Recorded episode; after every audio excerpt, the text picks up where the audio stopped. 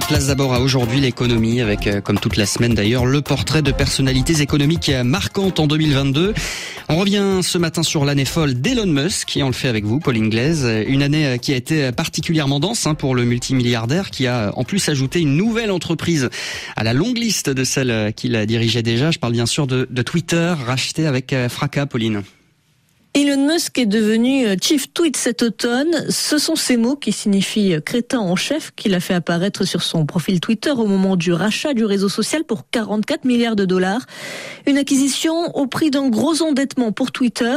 Une acquisition surtout qui a tenu les tweets en haleine.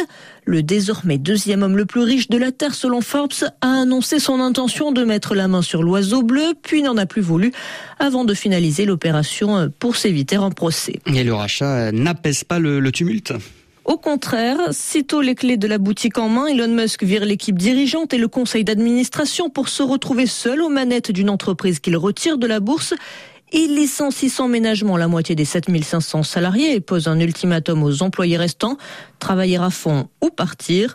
Et les salariés ne sont pas les seuls à prendre leur distance. Plusieurs grandes marques suspendent leur publicité de crainte d'être associées à des contenus toxiques.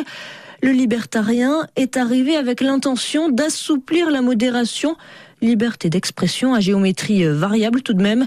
Il a récemment suspendu les comptes de journalistes qui couvrent l'actualité de Twitter et de son propriétaire avant de se raviser. Tour à tour, il tente de rassurer les annonceurs ou les menace d'appeler à un boycott thermonucléaire.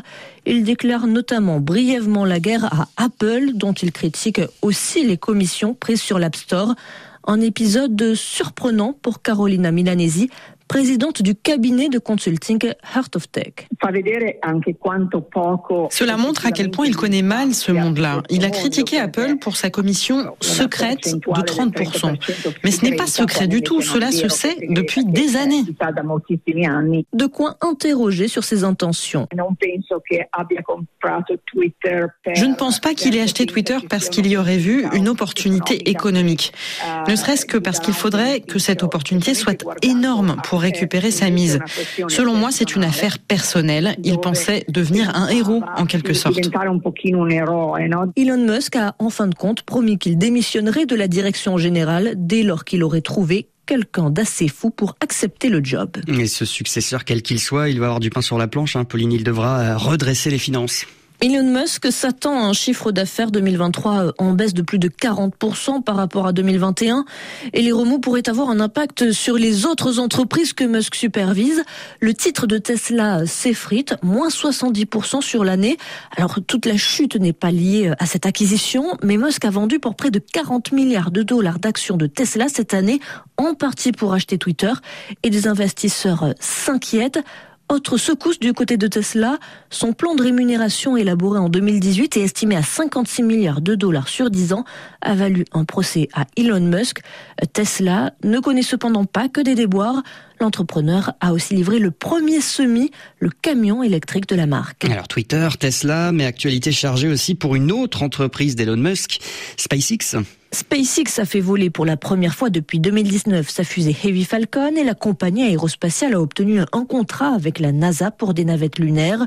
Surtout, SpaceX s'est illustré dans le conflit en Ukraine.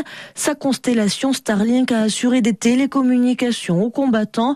Là encore, avec quelques remous, à l'automne, Elon Musk menace de ne plus fournir Internet gratuitement à l'Ukraine avant de là encore rétropédaler un temps remercié en héros, l'image du natif de Pretoria a aussi été écornée en Ukraine par la publication de ces pistes pour un plan de paix entre Moscou et Kiev. Merci Paul Inglaise, c'était le portrait du jour pour aujourd'hui l'économie.